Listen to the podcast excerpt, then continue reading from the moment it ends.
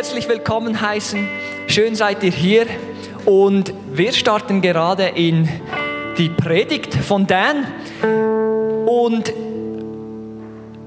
gleich zum Start dieser Predigt gibt es ein Interview. Und deshalb möchte ich auch die drei Ladies mit nach vorne bitten. Kommt doch auf die Bühne und ihr dürft euch Platz nehmen. Gebt doch diesen Ladies schon einen Vorschuss. Applaus.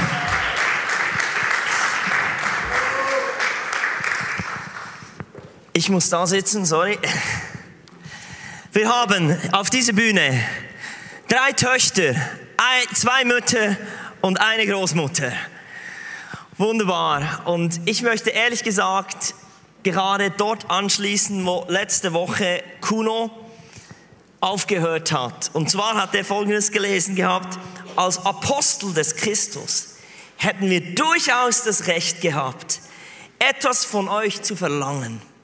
Aber wir waren euch so sanft wie eine Mutter, die ihre Kinder nährt und umsorgt.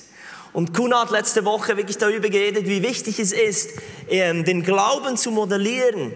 Und ich liebe den Muttertag, weil Muttertag ist etwas, das eigentlich so natürlich ist und nicht so gekünstelt. Und manchmal hat man das Gefühl, man muss Kirche machen oder es ist ein Programmding. Aber eben was Kuno uns letzte Woche so ans Herz gelegt hat, war wirklich, nee, es, es, es, es ist etwas ganz Natürliches, wo man in die Rolle der Mutter geht. Und ich freue mich, heute hier drei Generationen aus derselben Familie vor mir zu haben. Schon nur das Bild ist eindrücklich. Und es ist nicht selbstverständlich, dass ihr heute zu dritt hier in einer Kirche sitzt. Und äh, meine erste Frage an dich, Christa, wäre, wir haben hier drei Generationen auf der Bühne, die heute alle mit dem Herrn unterwegs sind.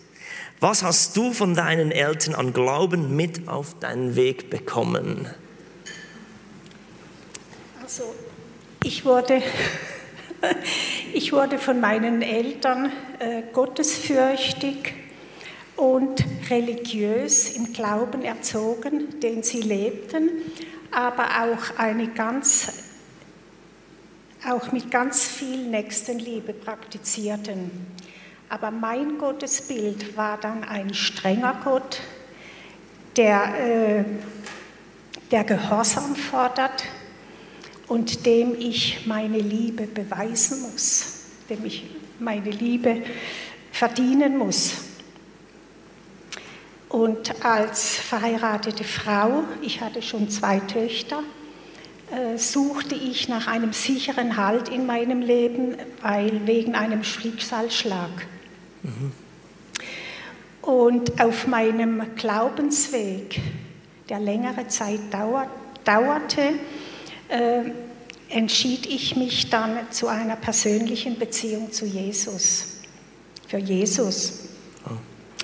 Und bei ihm habe ich bedingungslose Liebe und Annahme und eine neue Identität bekommen. Und deshalb hat auch der Hitlerstempel, der auf meiner Geburtsurkunde ist mit dem Hakenkreuz, keine Bedeutung mehr für mir, für mich, sondern das Alte ist vergangen. Und Jesus ist jetzt meine Identität. Wow, mega stark, super. Vielen Dank, Christa. Ich weiß von dir, Stefanie, als deine Mutter ganze Sache mit Jesus gemacht hat, war das nicht ganz einfach für dich. Kannst du da ein bisschen drüber reden? Was hat es mit dir getan? Ja, es hat zwei Dinge ausgelöst. Also einerseits die Bewunderung, dass sie ganze Dinge tut mit Jesus. Und ich habe gemerkt, sie hatte plötzlich eine Ruhe und eine Sicherheit, die sie vorher nicht hatte. Und andererseits hat es mich extrem unter Druck gesetzt und bedrängt. Ähm, mein Vater und meine Schwester sind dann auch zum Glauben gekommen innerhalb sehr kurzer Zeit und das Thema zu Hause war eigentlich nur noch Jesus und das hat mich fast verrückt gemacht. Ich habe dann meine Koffer gepackt und bin nach Südamerika gereist und habe zuerst Spanisch gelernt und bin gereist und dann habe ich mit Straßenkindern angefangen zu arbeiten und ziemlich schnell wurde mir klar, dass ich eigentlich keine Hoffnung oder keinen Halt hatte im Leben, den ich weitergeben könnte. Mhm. Also ich konnte den Kindern Nahrung geben, ich konnte ihnen ein Dach über dem Kopf geben, ich konnte ihnen Nähe geben, aber nichts, was verhält oder was auch ein Anreiz sein könnte, um von der Straße wegzukommen. Und das hat mich ganz persönlich auf die Knie gebracht. Also das war ein Zerbruch in mir. Und da habe ich wirklich angefangen, zu Gott zu schreien und zu sagen, also wenn dieser Jesus, von dem meine Familie den ganzen Tag spricht, wenn es dich wirklich gibt, dann zeig dich mir, dann möchte ich dich kennenlernen. Und Gott nimmt solche Gebete sehr ernst. Ich habe dann wirklich angefangen, ähm, er hat angefangen zu mir zu sprechen durch Träume. Und das war für mich wirklich der Wendepunkt zum Sagen, wow, dich gibt es wirklich und du nimmst mich ernst. Stark. Vielen Dank, Stefanie. Joel, für deine Mutter war es keine Selbstverständlichkeit, den Glauben ihrer Mutter zu übernehmen. Was hat dich geprägt oder inwiefern hat der Glaube deiner Großmutter und der Glaube deiner Mutter geprägt, dass du heute mit Jesus unterwegs bist?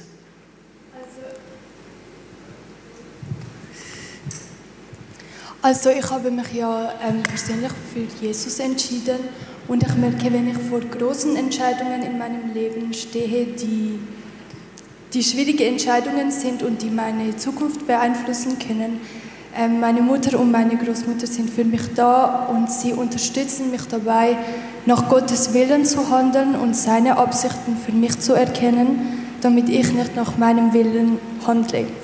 Und was ich auch schön finde, ist, dass wir zusammen beten können und worshipen und auch füreinander. Und das ist eine sehr große Bereicherung für mich und mein Leben. So stark. Wow. Es, es sieht fast so aus, als ihr die perfekte Familie und es ist alles so ähm, einfach so, so passiert, weil ihr so großartige Leute seid. Aber es hat viel mit Gnade Gottes zu tun. Ähm, inwiefern kannst du aber trotzdem sagen, da hat deine Mutter etwas geebnet für dich und wiederum vielleicht du für Joel. Du bist so zwischendrin, Stefanie, in den beiden Generationen. Also man kann nicht einfach sagen, es ist ein Geschenk Gottes. Wo siehst du, was ist das Menschenmögliche, dass man das gemacht wurde oder gemacht wird? dass sich der Glaube von einer Generation auf die nächste verbreitet.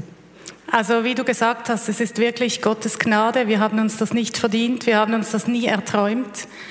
Ähm, was meine Mutter dazu beigetragen hat, was ich heute überzeugt bin, ist, sie hat angefangen, ihre Vergangenheit aufzuarbeiten, darüber zu sprechen und so kam Licht hinein und ich glaube, das hat im geistlichen Aspekt wirklich den Weg geebnet für mich, für meine Kinder und für die kommenden Generationen.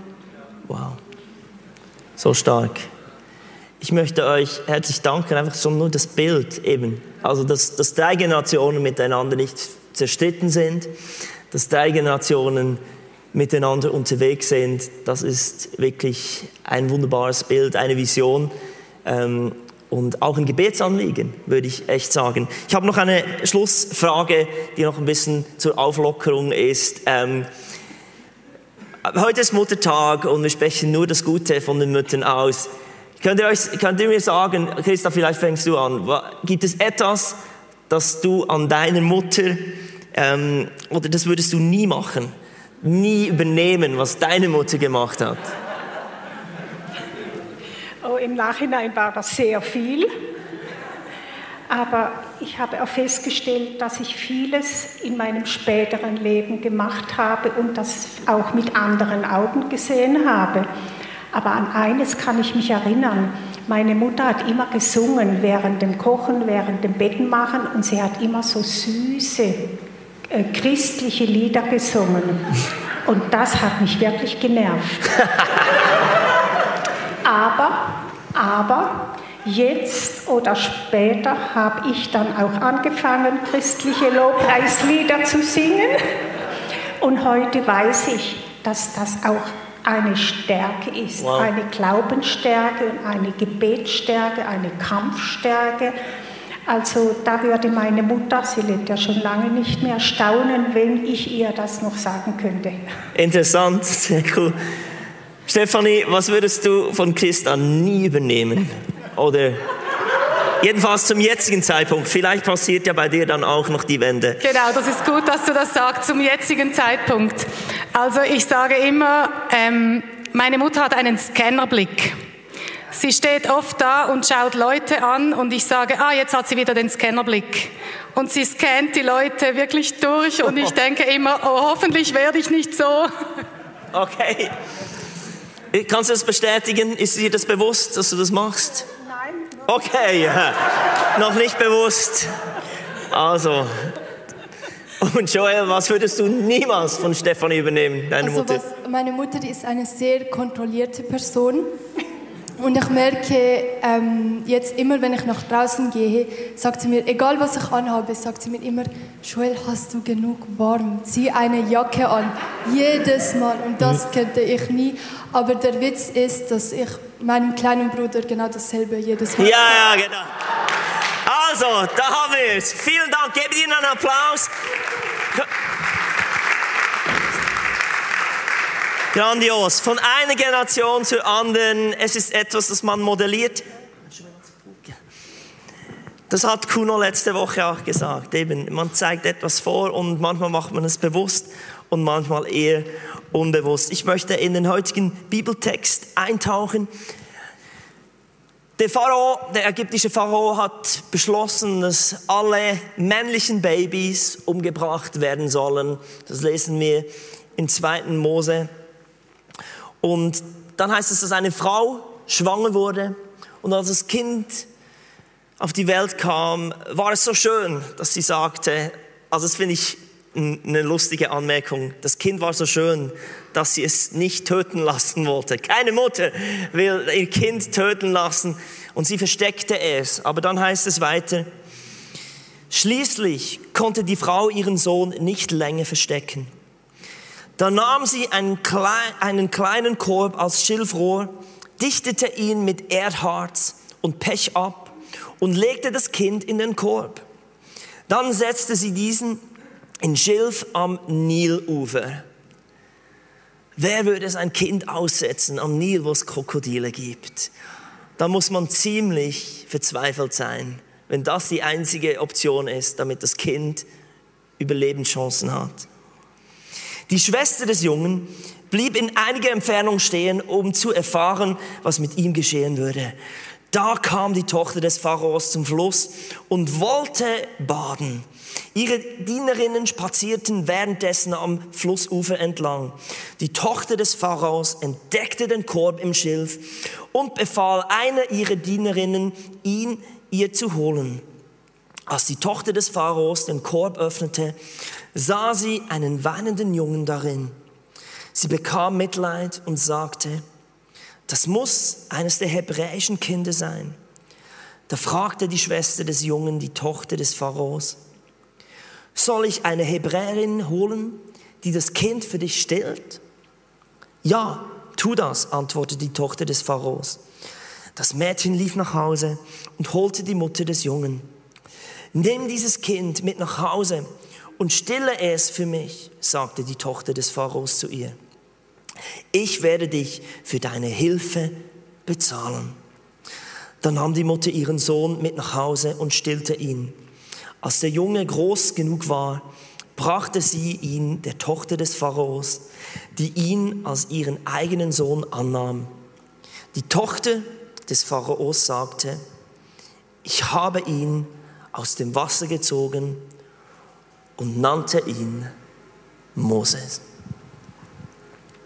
Der Titel der heutigen Predigt lautet, was machst du mit deinem Mutterinstinkt? Wisst ihr, die Tochter des Pharaos war selbst keine leibliche Mutter. Aber etwas in ihr sagte, ich muss mich diesem Kind annehmen. Das heißt also, dass Muttersein nicht etwas ist, das bedingt ist an eigene Kinder, sondern es ist etwas, das in jedem von uns ist. Es ist ein Geist, es ist eine Gesinnung, es ist eine Veranlagung, es ist ein Instinkt. Es ist von Gott gegeben. Und wisst ihr, weil Gott auch eine mütterliche Seite hat, ist es in jedem von uns, weil Gott in uns lebt. Hier zwei Beispiele aus Psalm 91 zum Beispiel heißt es, er wird dich behüten wie eine Henne, die ihre Küken unter die Flügel nimmt. Wie eine Henne. Gott sagt, ich bin eine Henne, ein weibliches Huhn. Gott der Vater sagt das. Oder in Matthäus eine ähnliche Stelle, Jerusalem, oh Jerusalem, Du tötest die Propheten und erschlägst die Boten, die Gott zu dir schickt. Wie oft schon wollte ich deine Bewohner um mich sammeln, wie eine Henne ihre Küken unter die Flügel nimmt. Also das Herz Gottes ist ein mütterliches Herz. Und wir haben wirklich diesen Mutterinstinkt in uns, wenn Gott in uns lebt. Und dafür Deshalb ist diese Predigt auch für die Männer unter uns. Deshalb ist diese Predigt auch für diejenigen, die keine Kinder haben. Es ist für uns alle und Gott will, dass dieser Mutterinstinkt, der in uns ist, wirklich auch durchkommt.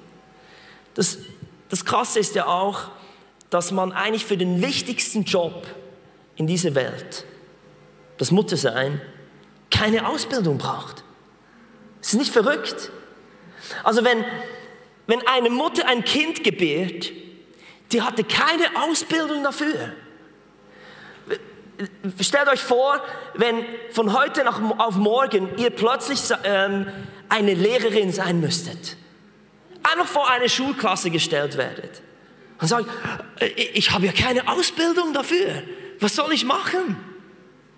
Oder plötzlich vom einen Tag auf den anderen heißt es, du bist jetzt eine Friseurin eine, eine Coiffeuse.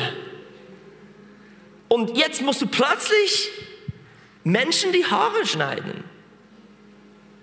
Oder wie, wie wäre es mit Physiotherapie?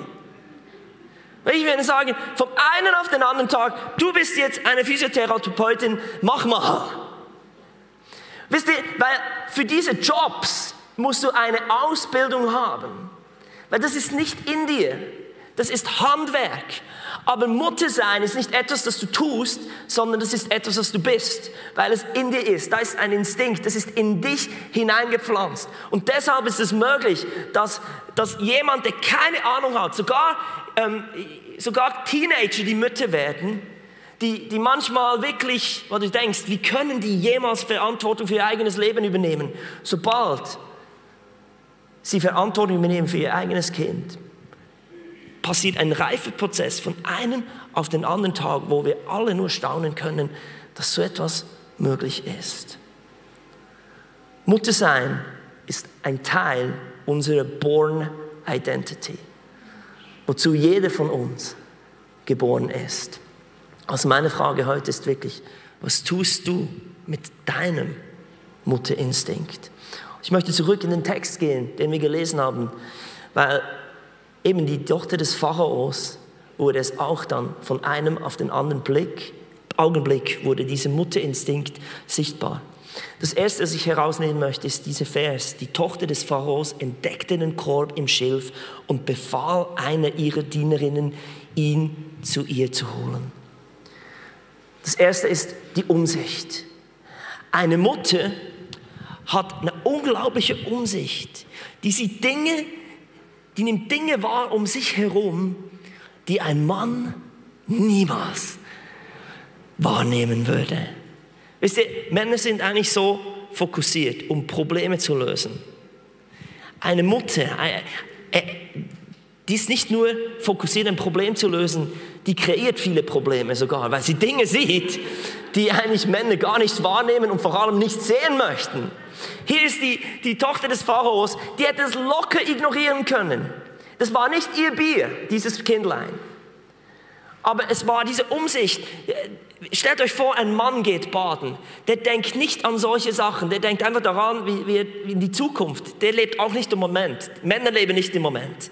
Wenn, wenn ein Mann schwimmen geht, freut er sich schon auf, was er nachher auf den Grill legt. Aber hier ist die Tochter des Pharaos. Und sie gibt dem Aufmerksamkeit, was um sie herum passiert. Schon interessant, wenn meine Kinder irgendwie sich wehtun und dann, wenn sie zu mir kommen und es ist nur so, also sie bluten nicht wirklich, aber man sieht irgendwie, dass sie sich wehgetan haben, dann kommen sie, schreien zu mir, wenn jetzt Wana nicht da ist, weil wenn ich zu Hause bin und Wana auch, dann gehen sie sicher zu Wana. Ihr hört auch gleich wieso. Ähm, dann kommen sie ja sicher zuerst zu mir und, und dann sage ich, oh, hast du dir wehgetan? Blase zweimal, ist gut. Und dann müssen sie weiter. Aber wenn Wana, wenn, sie, wenn Wana zu Hause ist und sich ein Kind wehtut, ist ein ganz anderes Ding. Es ist nicht nur das Problem lösen, sondern sie nimmt sich den Kind an. Oh, hast du dir wehgetan? Wo tut's weh? Sollen wir ein Pflaster drauf tun? Es blutet gar nicht, es blutet nicht, aber äh, gibt ein Pflaster. Tut es sonst noch weh? Und dann haben sie plötzlich drei Pflaster überall. Und und wer hat's gemacht? Wer war's fies zu dir? Ah ja, hier gibt's noch ein Schöckeli, damit, weil du so ein Armer bist. Und dann, ja, komm, setz dich aufs Sofa. Du darfst noch einen Film schauen. Wisst ihr? Und plötzlich kriegt dieses Kind die volle Betreuung, die volle Aufmerksamkeit. Und es ist nicht nur das Problem lösen. Das ist dieser Mutterinstinkt, wo, wo, wo wirklich die volle Aufmerksamkeit einem Kind gegeben wird. Bei uns Männern gibt es manchmal nur unsere Welt. Ich liebe es zu sehen, auch zum Beispiel, wenn Wana im Tram ist.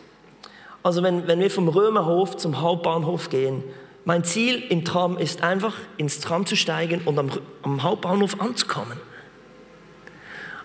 Aber Wana, die kommt plötzlich ins Gespräch. Die, die hat eine Umsicht, die sieht die Menschen um sich herum. Die, die sieht, wie es Menschen geht, die spürt es auch die hört, die hört sogar auch das innere Schreien von Menschen. Und dann sind es manchmal so kleine Dinge wie, diese Bluse steht dir mega gut. Und dann siehst du plötzlich, wie jemand lebendig wird. Und jemand, das ist genau das, was diese Person hören muss. So was sehe ich niemals. Und es ist so diese Umsicht, die wirklich die, die Tochter des Pharaos hatte ich habe euch noch zwei lustige Bilder mitgebracht. Das erste, wenn eine Mutter. ich musste so lachen. Die Mutter lebt im Moment, die Männer schauen voraus. Ich habe noch ein zweites, das hat jetzt gar nichts mit diesem Punkt zu tun, aber auch ein Kind, wenn eine Mutter ihr Kind badet, wenn ein Vater, hey. Es geht nicht ums Kind, es geht einfach um den eigenen Spaß.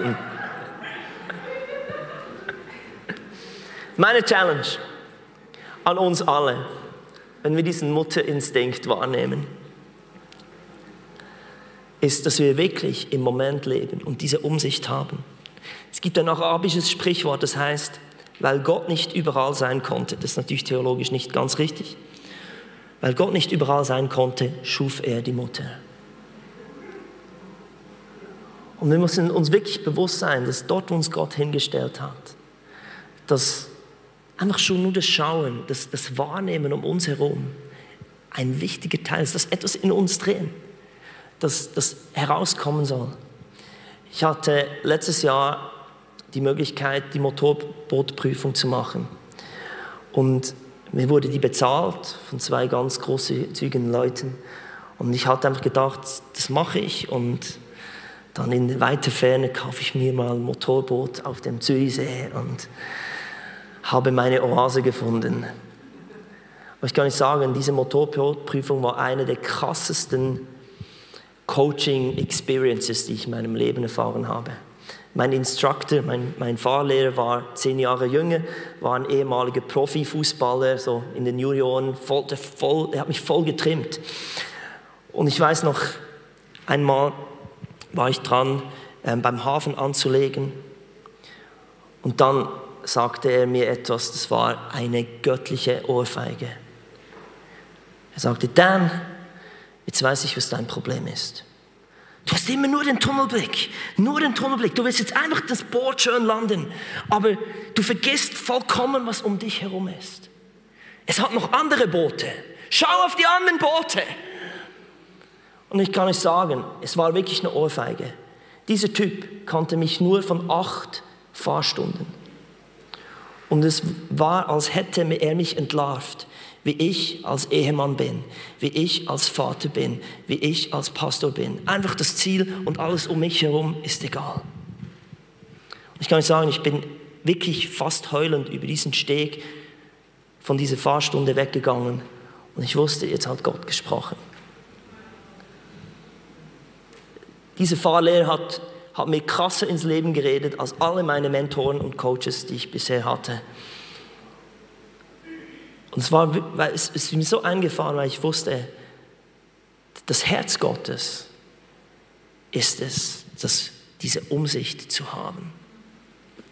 Das Zweite, was wir von der Tochter des Pharaos lesen, heißt es hier, als die Tochter des Pharaos den Korb öffnete, sah sie den weinenden Jungen darin. Sie bekam Mitleid. Wirklich, Mitleid ist so etwas, was, was den Mutterinstinkt in uns definiert.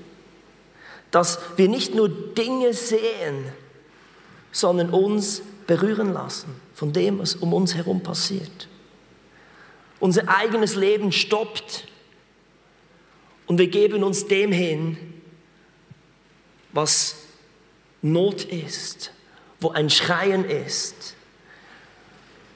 Ich finde es krass, dass in der Bibel Mitleid immer der Start eines Wunders ist.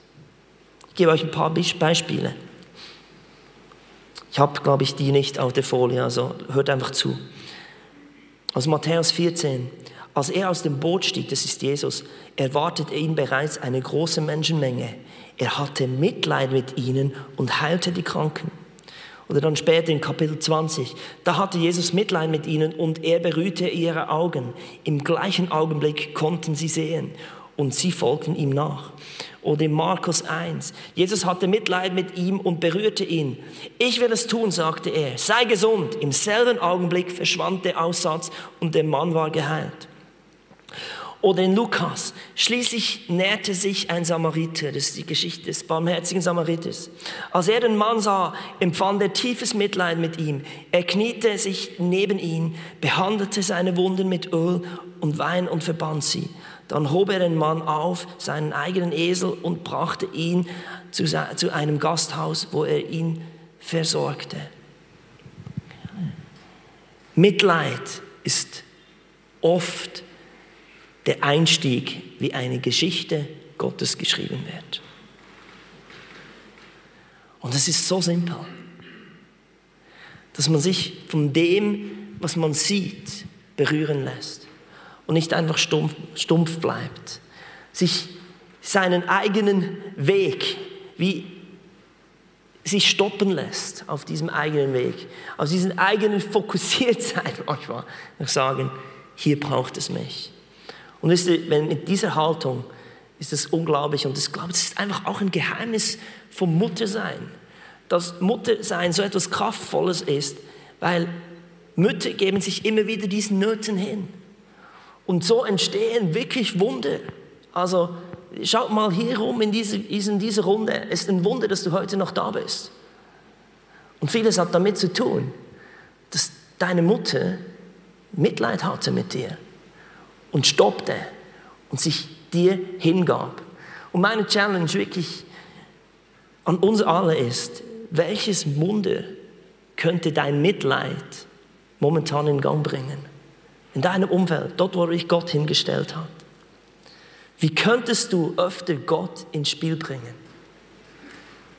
Es ist nicht einfach nur beten, sondern eben mal dieses Mitleid zu bekommen. Und es ist schon krass, die, die Tochter des Pharaos, ohne dass sie Gott an Gott glaubte, hat sie Gott in, dadurch, dass sie Mitleid hatte, dadurch, dass sie sich berühren ließ von diesem schreienden Kind, hat sie Gott ins Spiel gebracht und er konnte dadurch seine Geschichte mit dem Volk Israel schreiben.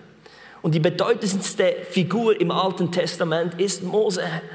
Und es wurde eingeleitet durch eine Frau, die nichts mit dem Glauben zu tun hatte, sondern einfach Mitleid hatte.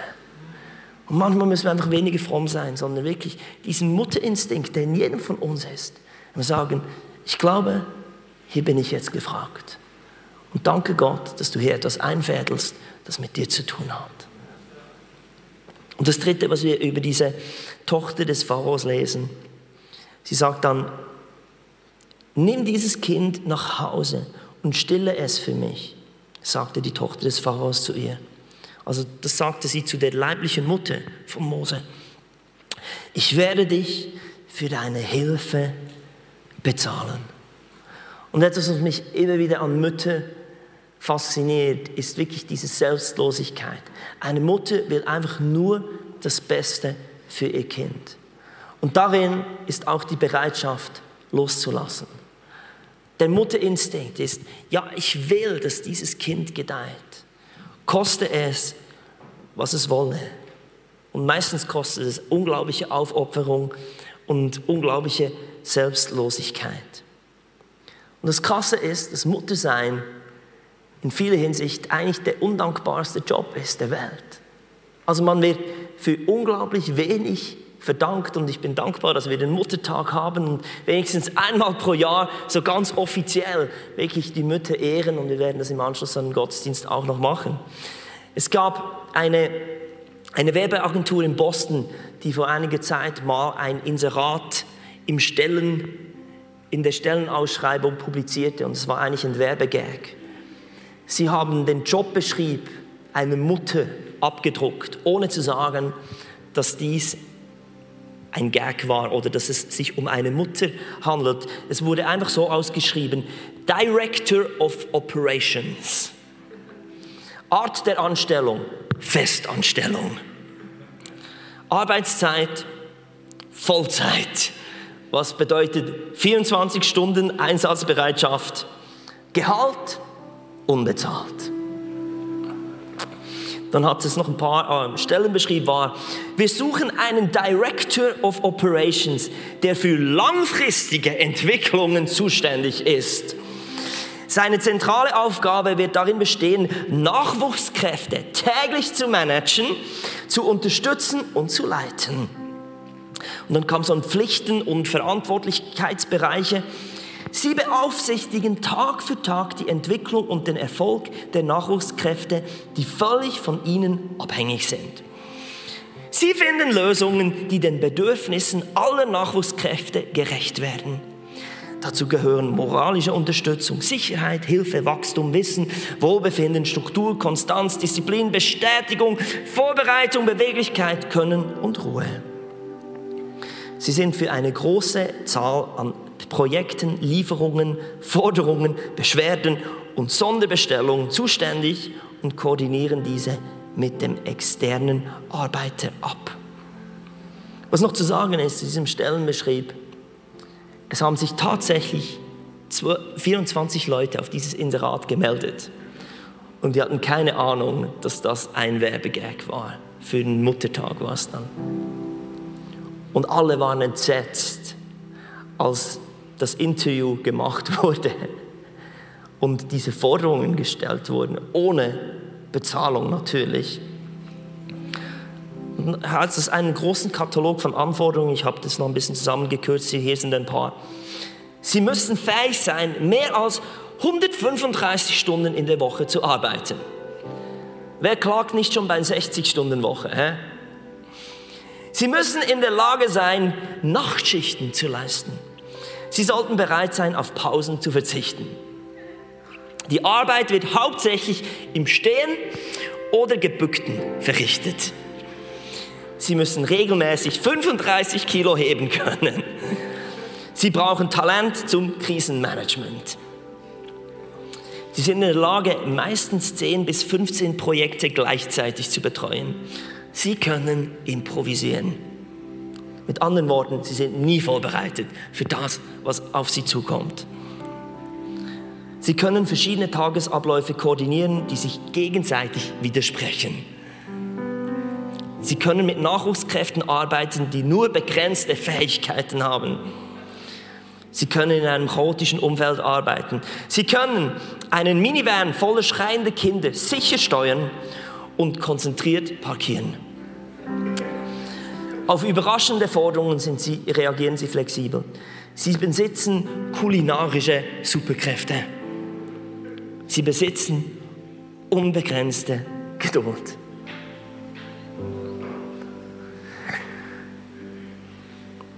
Aber es gibt auch Vorteile. nicht nur Anforderung. Nicht so groß, aber ziemlich zentral. Der Vorteil, sie bekommen zwar keinen bezahlten Urlaub, dafür hält diese Arbeit aber unbegrenzte Belohnungen und Möglichkeiten ihres persönlichen Wachstums bereit. Sie erhalten lebenslangen Sinn durch die emotionale Erfüllung und den außergewöhnlich großen Einfluss auf den Erfolg der Nachwuchskräfte.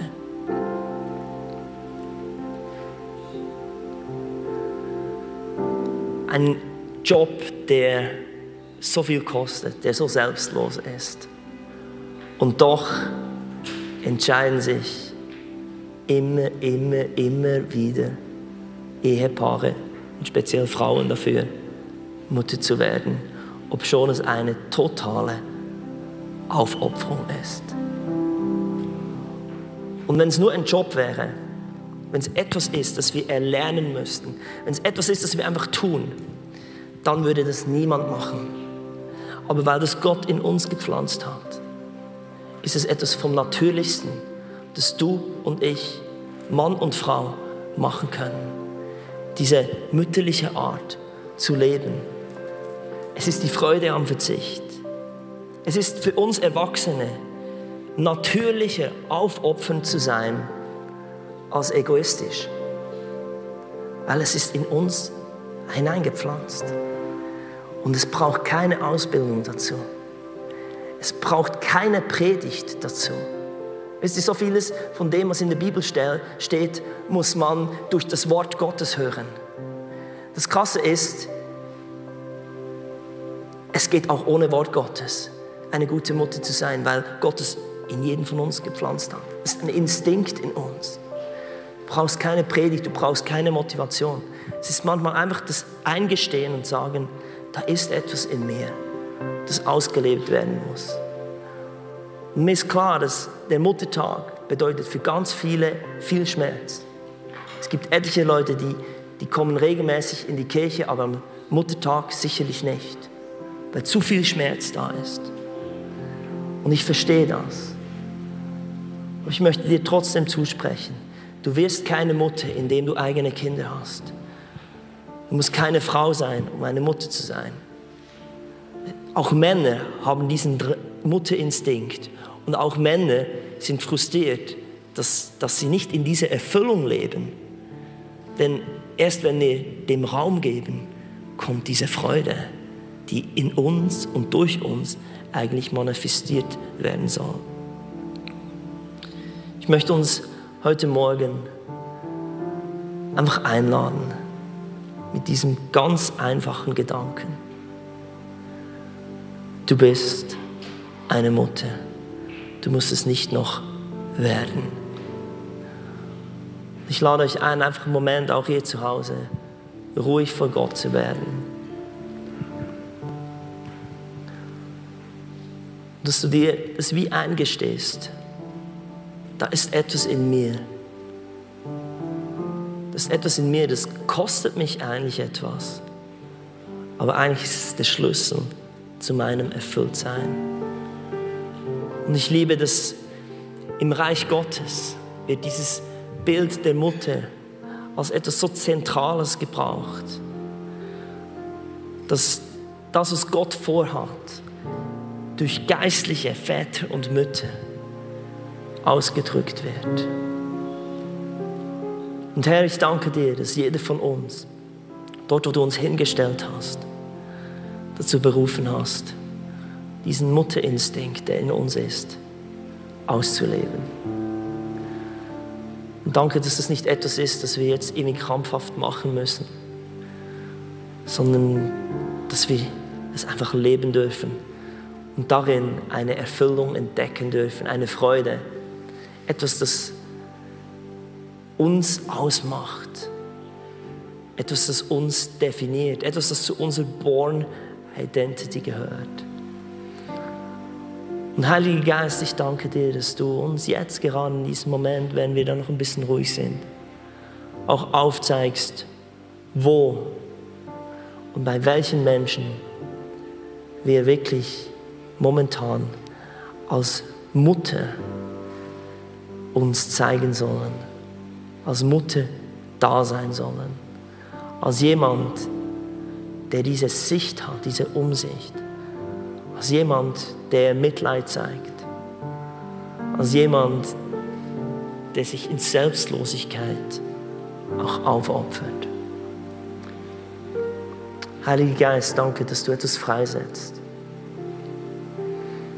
Und durch diese Freisetzung ist auch viel Heilung, viel Genugtuung, viel Freude freigesetzt werden darf. Lass uns einfach noch eine Minute ruhig in die Gegenwart Gottes sein. Glauben, dass der Heilige Geist zu jetzt redet und aufzeigt.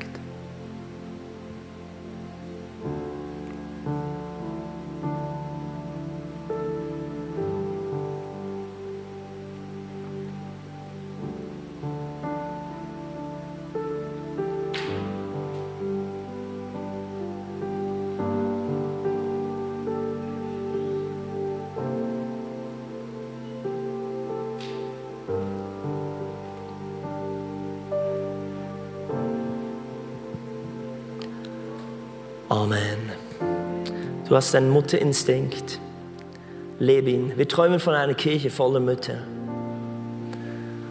Aber nicht einfach nur hier in der Kirche, sondern dort, wo du bist. Vielleicht muss der eine oder andere von euch auch sagen, ja, ich mache etwas ganz konkret. Vielleicht ist es dran, eine kleine Gruppe zu starten. Dann möchten wir dich herzlich zu unserem Next Step Sofa, das wir dann äh, Ende Mai starten, fünf Wochen hintereinander, wo wir auch etwas von dem modellieren möchten, wie du das in einer Gruppe von Menschen leben kannst. Ein kleiner Werbespot zum Schluss. Ich übergebe das Leistungsspiel.